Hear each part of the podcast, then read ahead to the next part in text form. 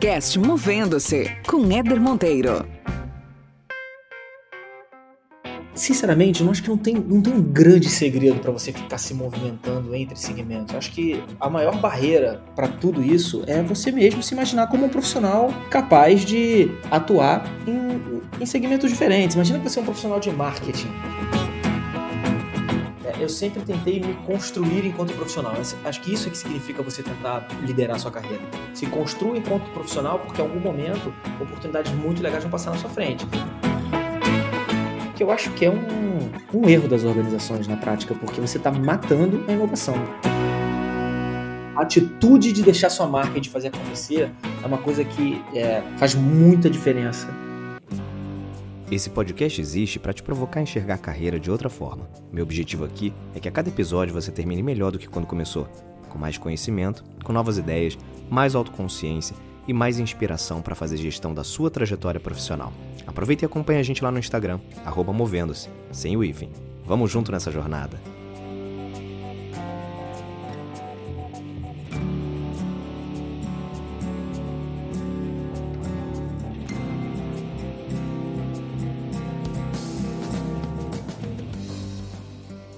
Muito bem, muito bem. Começando mais um episódio aqui no podcast Movendo-se. Um podcast que traz sempre assuntos interessantes sobre carreira, sobre desenvolvimento, para você repensar a forma como você olha a tua vida profissional e sempre com convidados muito especiais, muito queridos, pessoas que fizeram parte, fazem parte ou farão ainda parte da minha vida pessoal, profissional. E eu tenho um cara aqui que admiro demais, um cara que a gente se conhece já tem um bocado de tempo. Eu não sei quantos anos, a gente vai fazer essa conta junto aqui nesse bate-papo mas a gente se conheceu no, no mundo de telecom há anos, anos atrás, que é o Rodrigo Fontes, um cara muito do bem, um profissional super competente. A gente trabalhou junto aí em algumas empresas, mas eu vou deixar ele falar e se apresentar um pouco. Rodrigão, obrigado, viu, irmão, fazer parte aqui desse podcast. Prazer sempre falar contigo, cara. Prazer é meu, meu querido. A gente se conhece desde a época de Intelig, né? Intelig, cara. 2004, 2005. É, então eu comecei lá em 2000. É, é eu entrei depois, eu entrei depois. É. Denunciei a idade. então a gente tá ficando velho, cara, ali. Mas é bom, cara. Ficar velho é uma dádiva, eu acho, hoje em dia, né? Ficar velho é. com saúde é muito bom. E passar por todas essas experiências. Agora, para quem não te conhece, Rodrigo, se apresenta aí, sem falar o que você faz. Quem é o Rodrigo? Bom, Rodrigo, tenho 42 anos, pai de duas crianças lindas. Acho que essa é a minha primeira atividade é, torcedor do Fluminense, jogador de videogame, praticante de jiu-jitsu pré-pandemia. Bom, cara, eu sou um profissional que eu adoro é, business de uma forma geral. É uma coisa que muito me interessa é entender os modelos de negócio de, de, de business completamente diferentes, quais são as alavancas de receita, quais são os maiores custos, como é que você consegue ajustar isso da melhor forma.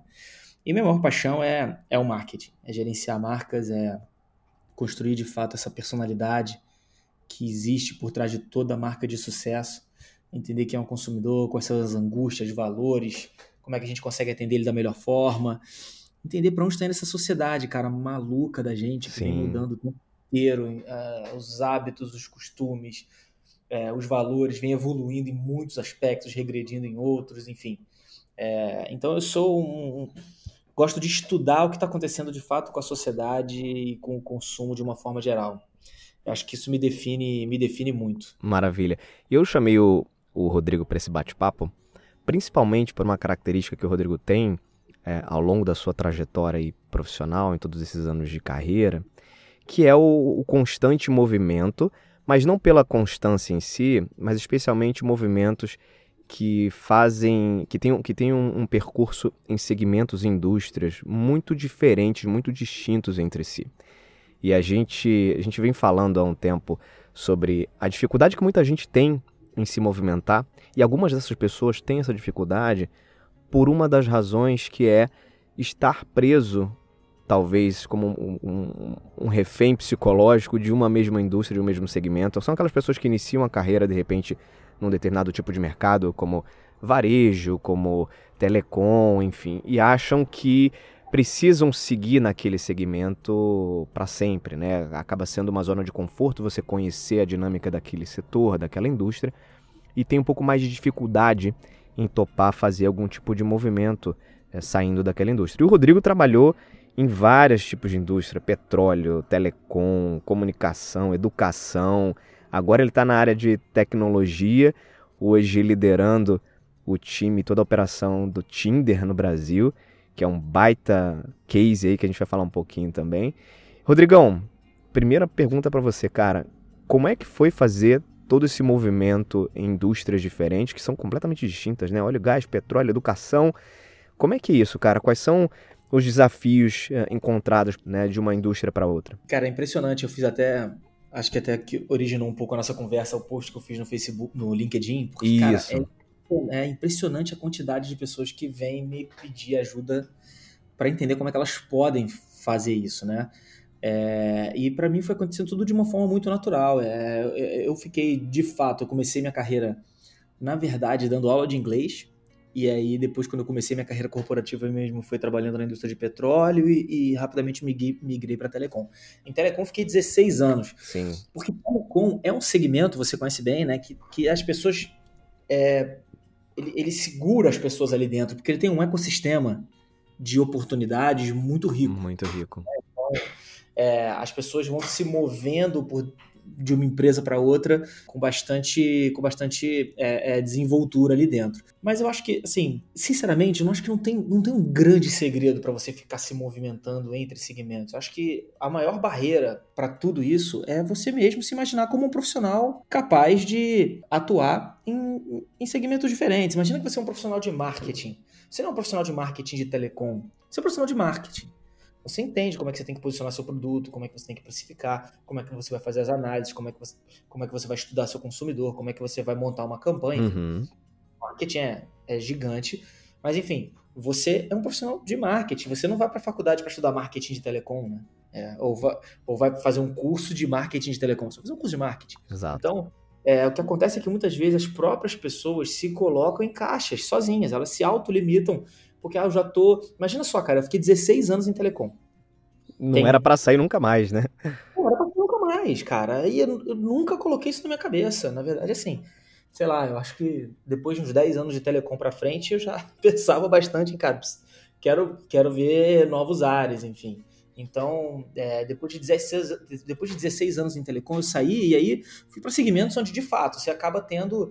É, eles, te, eles te seguram menos dentro do ecossistema deles. Então, eu trabalhei em agência de comunicação. É, cara, foi muito legal, mas queria voltar a gerenciar uma marca e aí fui para educação. Depois de educação surgiu a oportunidade de tech. Então, eu acho que a primeira grande barreira para mim está na cabeça das pessoas. A segunda é óbvio, eu não vou desprezar isso. Tem muitos segmentos que eles acabam querendo trazer pessoas que já trabalharam no segmento. Claro. Isso sempre foi muito forte é, na época, quando, quando, eu, quando eu estava no início da minha carreira, eu lembro que para você trabalhar em algumas empresas de bens de consumo, você tinha que ter tido um estágio, pelo menos, em outras empresas de bens de consumo. Telecom sempre foi muito assim. Que eu acho que é um, um erro das organizações na prática, porque você está matando a inovação. Você precisa de um olhar diferente, você precisa de um olhar de quem viveu outras coisas, viveu outros problemas e outros enfoques, é, e mudar um pouco o ar viciado. É porque, no fundo, a, quando a gente fala em diversidade, né, diversidade não é só você ter pessoas é, de distintos gêneros, raças, é, opções sexuais. Isso tudo, obviamente, conta muito a favor de você ter equipes diversas, mas a diversidade ela passa, inclusive, por pessoas que têm experiências diferentes, que têm formações diferentes e que, portanto, devem favorecer com todas essas experiências distintas o processo de inovação, de criação, de discussão dentro das organizações, né? Cara, perfeito. Eu acho que é exatamente isso. Diversidade, ela envolve tudo, né? É, toda a parte de gênero, orientação sexual, é, é, raça e background, e experiência pregressa, e coisas que as pessoas viveram. É, é óbvio que se você traz um cara que é completamente novo, ele tem uma curva de aprendizado, né? Ele vai ter claro. que entender quando eu entrei no Tinder, os KPIs eram completamente diferentes do que os KPIs de quando eu trabalhei na, na Spot Educação. Imagino. Então, vendo um aplicativo, você tem métricas de engajamento, você tem métricas de crescimento, você tem métricas de usuário. O outro você está vendo captação, aluno, retenção, enfim. Agora, é, quando você foi para a educação, por exemplo, eu imagino, né, eu me colocando no lugar ali daqueles executivos daquele grupo de educação, É, eu imagino que para eles tenha sido muito interessante poder trazer um cara com uma história grande em telecom, em marketing, em processos de digitalização, que provavelmente esse grupo de educação também já estava iniciando uma curva de, de digitalização e de modernização nesse sentido. Então, trazer alguém que venha com essa bagagem, ainda que nunca tenha atuado no ramo de educação, deve ter sido uma, uma estratégia, né? É, é isso. É muito, era muito mais valioso para eles no momento trazer um cara que conhecesse de marketing, de digital, de posicionamento de marca, é, é, na época de vendas também, que era uma necessidade importante para poder dar um, um, novo salto nessa área dentro daquela organização, do que trazer um cara que já estava que já fazia marketing para educação, que no final das contas é uma coisa que vem evoluindo muito nos últimos anos, né? Um dos segmentos que vem mais evoluindo do ponto de vista de, principalmente se eu, se eu falo de educação complementar, né? Que é a parte da, da esporte educação, não é não é, é, educação superior, essa, esse é um segmento que vem evoluindo muito do ponto de vista de práticas de marketing. Então, eles precisavam colocar alguém ali que entendesse disso e menos de educação, porque educação você vai e aprende, o segmento você vai lá e aprende. Esse é o grande ponto. E Rodrigo, você, a gente se conhece, né? A gente trabalhou junto, eu como eu como RH e o, e o Rodrigo como meu cliente interno em várias oportunidades, né? A gente já discutiu várias vezes, né? Trocou muita ideia sobre carreira e você sempre foi um cara que muito antenado e muito preocupado com a gestão da tua carreira, né? Nas conversas que a gente teve aí no passado, você sempre buscando próximos passos, buscando entender o que, que faltava para um próximo movimento de crescimento. Você de fato planejou essa. Você disse que, que a, a, mudança de indústria não foi planejada, né? Foram coisas que aconteceram naturalmente. Mas você, quando a gente se conheceu, você era um gerente né, de bastante competência, capacidade. E hoje você está liderando a operação de um, de um negócio no país, né? Você é o head do, do Tinder no Brasil. E, e, isso é um crescimento super legal de carreira, uma evolução muito bacana. Fico orgulhoso em poder fazer parte de alguma forma dessa história tua. E agora, cara, você planejou esses passos assim do crescimento que eu digo, né? O que, que você precisou fazer para que esses movimentos também de crescimento fossem acontecendo, ainda que naturalmente, mas nunca, nunca é coincidência, né? A gente monta é, e busca as oportunidades, né? Você precisou fazer algum tipo de plano de carreira, traçar algumas metas objetivas para o teu crescimento profissional? O que eu sempre tentei montar, se eu te falar que eu tinha um plano exato de que eu ia sair de telecom, ia para comunicação, depois ia para educação, depois ia para tech, é, é, mentira. Claro. É, mas eu, eu, sempre tentei estar no, no, no máximo possível do controle da minha carreira. Então, um exemplo claro, né? Eu fiz faculdade de comunicação é, e assim que eu comecei a trabalhar com isso e comecei a conhecer um pouco mais o ciclo do marketing como um todo, eu vi que eu não queria só comunicação, eu queria conhecer o marketing inteiro. E aí lá próprio, lá dentro da própria Interlig, eu já saí da área de comunicação, fiz o job rotation na área de produtos e de lá fui para a área de ofertas. Porque e eu, eu, eu, eu, eu, eu forcei, busquei e corri atrás desse movimento, eu achava que era um movimento que ia construir um profissional de marketing mais completo, que olhasse a cadeia inteira, do início do pensamento do produto até você comunicar. E eu tinha entrado muito na ponta, então eu me sentia muito é, com pouco acesso a discussões que eu gostaria de ter, que eram muito antes de se chegar no estágio de comunicação. Então isso foi uma coisa que eu fiz. Perfeito. É, a partir daí, é, o que eu busquei foi uh, em alguns momentos da minha carreira eu busquei oportunidades porque eu queria fazer um movimento. Em outros momentos eu estava aberto, eu, eu recebi é, abordagens e que eu avaliava se aquilo ia compor muito o profissional que eu queria ser dali a cinco anos, dali a três anos, dali a dez anos, ou não. Então uma coisa que eu sempre busquei foi, cara, como é que eu vou construindo é, um, um, um, portfólio, né, um ferramental, um arsenal, é, um arsenal de ferramentas que vão me permitir ser o profissional que eu quero ser lá na frente. Legal. Então era muito, era muito com base nisso. E aí as coisas, obviamente, né, as coisas vão acontecendo, as oportunidades vão surgindo, é, oportunidades não vão rolando, e no final das contas você vê que foi melhor ainda, enfim. Sim, Mas sim. A ideia é sempre tentar procurar. E, e, e, e eu acho que assim eu sempre tentei me construir enquanto profissional. Acho que isso é que significa você tentar liderar a sua carreira. Se construa enquanto profissional, porque em algum momento oportunidades muito legais vão passar na sua vão frente. Passar. E você tem que estar preparado, cara. Se você não estiver preparado, se você não tiver se construído, se preparado para aquele momento, é, não adianta. Se, se o Tinder tivesse batido na minha porta e eu não tivesse preparado, ou eles não tivessem avaliado que eu estava preparado para assumir essa posição, é, é, não ia acontecer. E, e, vem de toda uma trajetória, 16 anos de telecom, depois. E, e, cara, e eu vou te falar, assim, para mim o que diferencia o profissional. Tem algumas coisas que diferenciam um profissional, um profissional hoje em dia no mercado. É, eu acho que é uma coisa muito relevante a capacidade de desaprender conceitos antigos e aprender conceitos Total. novos com uma velocidade impressionante, porque o mundo, cara, é muito diferente Total. daquela nossa de Intelig, por exemplo. Então, assim, se você não, não, não, se você achar que sabe tudo e que está preparado para encarar qualquer parada sem estar tá, assim de coração aberto para ouvir, para entender, para estudar, para entrar num curso para aprender coisas novas, para ler livros que vão mexer com conceitos que você tinha super estabelecidos na sua cabeça, você não vai a lugar nenhum. Então acho que isso é gerenciar a carreira, você ir se preparando.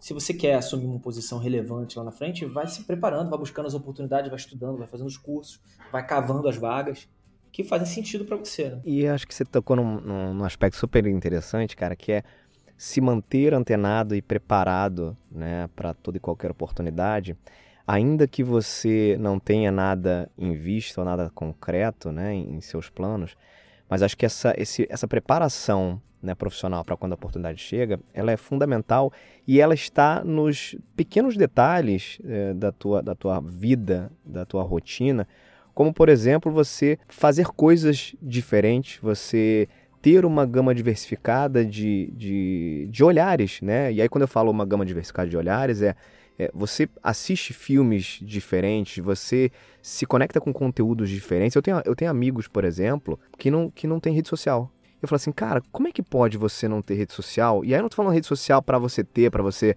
né, ficar cool, ou para você ficar fazendo né, stalkeando, né, ou fazendo fofoca, mas você precisa estar tá nesse mundo, cara. Porque assim, é, eu, por exemplo, eu baixei uns meses atrás, quando começou a história lá do, do TikTok, e eu baixei, uhum. falei, cara, eu tenho que, eu tenho que ver isso. Porque assim, se tá todo, mundo, tá todo mundo olhando esse troço, eu não posso ficar fora disso, ainda que eu não queira ficar fazendo vídeo meu no TikTok, né? Mas o conceito não é esse, o conceito é que você precisa compreender o que está acontecendo no mundo.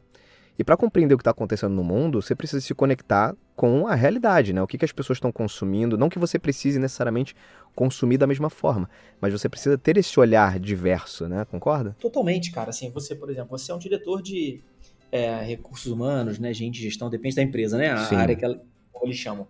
Cara, você está recebendo na sua companhia pessoas que estão saindo da faculdade agora, como estagiários, ou pessoas que estão com seus 25 anos, 24 anos. Essa galera é muito diferente da, da, da, gente do ponto de vista de formação deles, né? Eles já nasceram num mundo que era completamente digital, a internet para eles é uma coisa é, ubíqua, né? É Sim. presente full time, a vida deles é essa.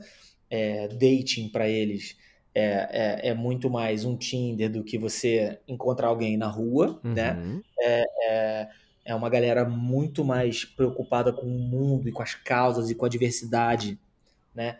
Diversidade no sentido mais amplo possível, né? Do que a gente é, do que a nossa geração era é, e vem aprendendo a ser agora. Cara, se você não está entendendo o que está acontecendo, como é que você vai montar políticas para essa galera? Como é que você vai Perfeito. preparar para se desenvolver? Como é que você vai se comunicar com eles? Não, se você está no mercado, e se você está trabalhando com marketing, mais ainda, você tem que mais estar com as referências culturais. Você tem que entender o que é o TikTok, você tem que ver o que está bombando no Netflix, mesmo que você não goste, dá uma olhadinha ali. Você tem que estar tá com a, o radar completamente ligado e, e, e sabendo o que está acontecendo. Então, acho que é, eu acho que não tem como fugir de você, de você. E a velocidade das mudanças é muito grande hoje em é dia, muito, né, cara? Muito. Eu fiz um post outro dia também no LinkedIn que o, o Tinder completou domingo passado oito anos, cara. Muito novo, né, cara? É muito novo, cara. Oito anos é, cara, praticamente a idade do meu primeiro filho, cara. Assim, o Tinder não existia dez anos atrás.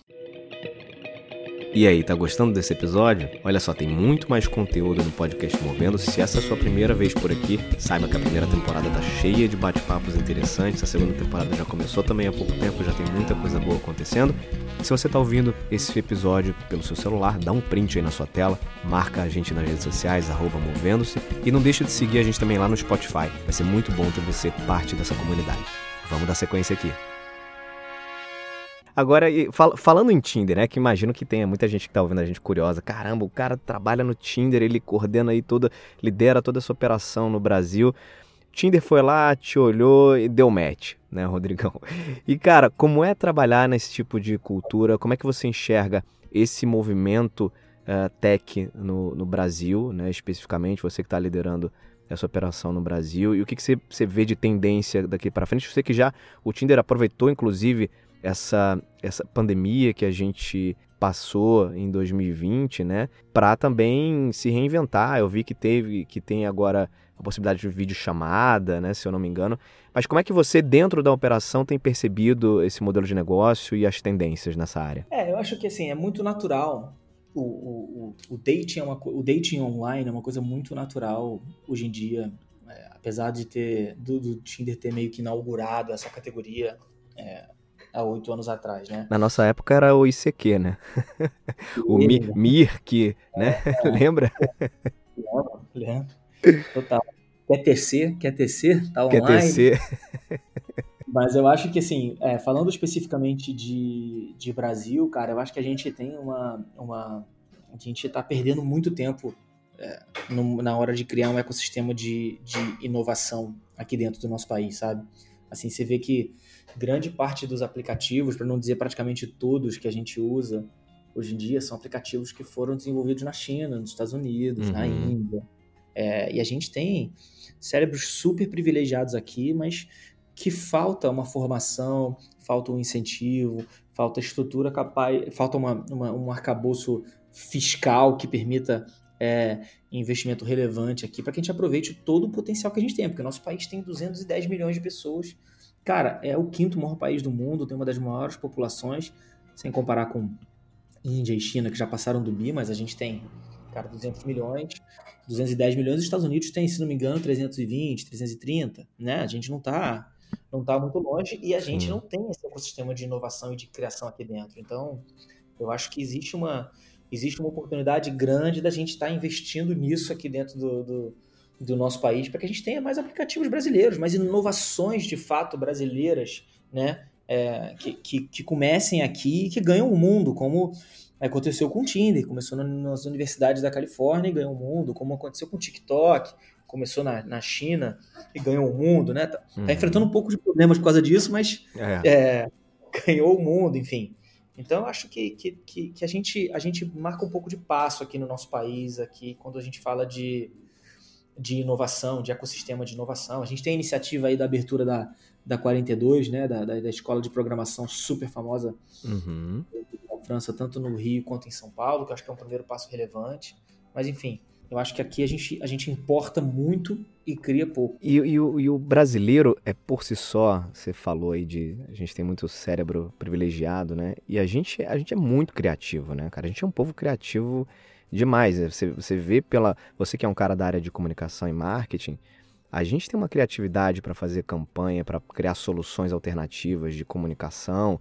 É, é, vide, por exemplo, mal comparando, a, acho que o Brasil deve ser o maior produtor de meme do, do mundo, né, hoje em dia. A gente tem uma, uma rapidez para criar coisa que é um negócio de louco, né? Talvez o que falte, de fato, é a, a interseção disso com uma formação um pouco mais estruturada é, no mundo da tecnologia, né, com acesso a pesquisas e desenvolvimento que a gente ainda está muito atrás de vários países, né? uma dedicação de fato maior. Tem muita startup aí com, fazendo um esforço sobre-humano né? em algumas regiões do país e conseguindo ali, com, muita, com muito sacrifício, conseguir se levantar, mas falta um incentivo um pouco maior, inclusive como, como das próprias organizações, eh, das grandes organizações, né, Fontes? Eu vejo assim, grandes empresas que já iniciaram seus processos de digitalização e que tem condição de apoiar um pouco mais esse, esse processo no Brasil né, e, e fazer com que outros empreendedores surjam, mas acho que o incentivo ainda é muito pouco no país. É, de uma forma geral, acho que a cadeia inteira, né? Eu acho que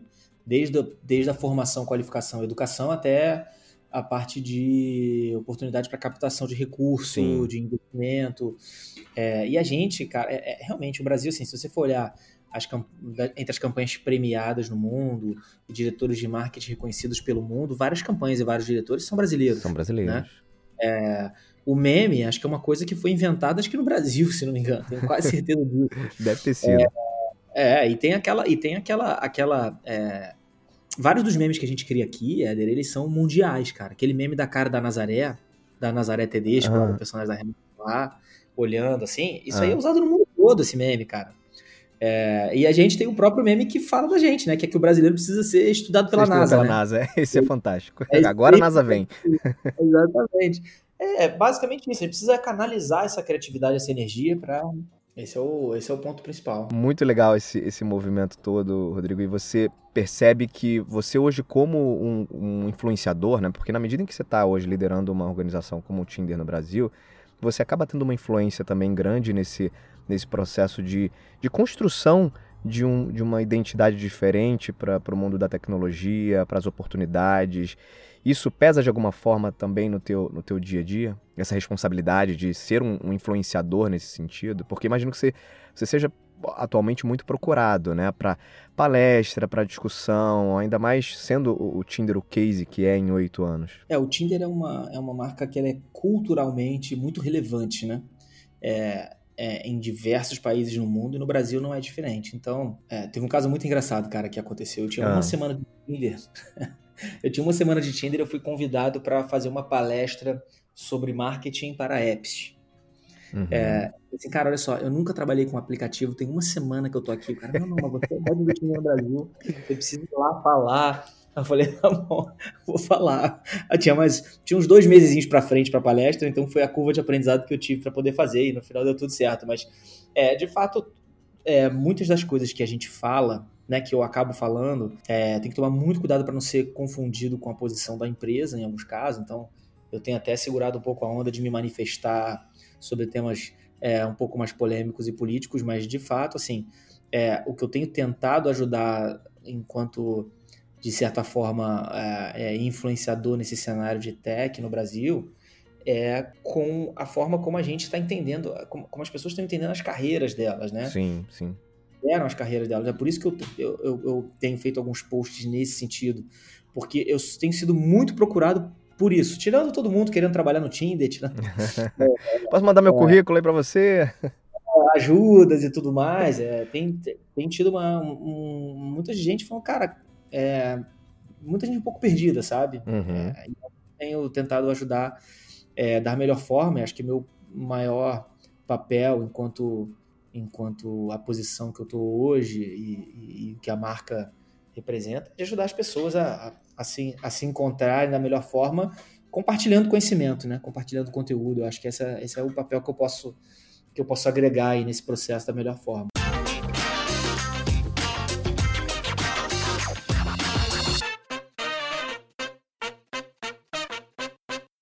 Meu camarada, chegando aqui na fase final do nosso bate-papo, algumas perguntas, algumas questões clássicas aqui também já nesse podcast. E eu queria que você participasse agora do momento movendo-se. Cara, indica algum livro, documentário, um podcast, algum outro que você escute também. Algum tipo de conteúdo que para você é relevante e que você normalmente recomenda para outras pessoas se desenvolverem. Cara, eu adoro ler assim, é, já, já cheguei ao, ao, ao, cúmulo absurdo de estar lendo seis livros ao mesmo tempo e comecei a misturar as é histórias. É doido. não dá. Então agora eu me limito a dois, porque, cara, o Kindle é a invenção do século, pra na minha opinião, assim, porque me permite ler livro em qualquer lugar, de qualquer tamanho, é. com a minha esposa dormindo do meu lado e o quarto escuro. Então, enfim, o Kindle, ele, ele, ele alimentou o meu vício. Uhum. É, merchan de graça aqui pro, pro Jeff Bezos. Mas o. o é, eu, eu adoro biografia, cara. Então, assim, é, as recentes que eu li, não tão recentes assim, mas que, eu, que, que marcam bastante, a do Steve Jobs, a do Leonardo da Vinci, a, a do Phil Knight, fundador da, da Nike, a Shoe, Shoe Dog, se não me engano, acho que aqui é traduzido como a marca da vitória. É, tem um livro, cara, que é super batido, mas que eu li no início da minha carreira e para mim fez muita diferença. É o que tem um nome péssimo, é, hum. mas é muito bom. É o Sete Hábitos das Pessoas Altamente Eficazes, do Stephen Sim, Covey. Clássico, né? Sensacional. É, e por mais também é, autoajuda que possa aparecer, coaching demais que possa aparecer, acho que o Tony Robbins tem livros sensacionais de preparação mental, neurolinguística. Sim. Uh, quando eu penso em documentário, que me vem à mente rapidamente, assim, o último que eu, que eu assisti que me marcou é o, é o Arremesso Final, The Last Dance, do, do Michael Jordan. Eu vi, é, eu vi. Cara, impressionante o compromisso é, inegociável com a alta performance que o cara tem. É impressionante. É, é. Assim, ele, ele tem uma. Depois eu vou, vou até fazer uma resenha sobre esse, esse documentário, porque ele tem, ele tem muitos aspectos para serem abordados ali, né? Tem essa questão do compromisso com alta performance, é, tem um contraponto que é, é o, o, tipo de relacionamento que algumas pessoas totalmente focadas só na performance têm, porque de é fato não era, não era um cara tão fácil de se relacionar. Mas enfim, é super indico esse, esse documentário, muito bom mesmo. É, é verdade. Esse é, um, esse, é um, esse é um excelente ponto se ele conseguisse eventualmente equilibrar esses dois lados, talvez ele poderia ter vencido até mais, né? Mas enfim. Sim, sim. É, realmente, realmente esse, é, esse, é um ponto importante.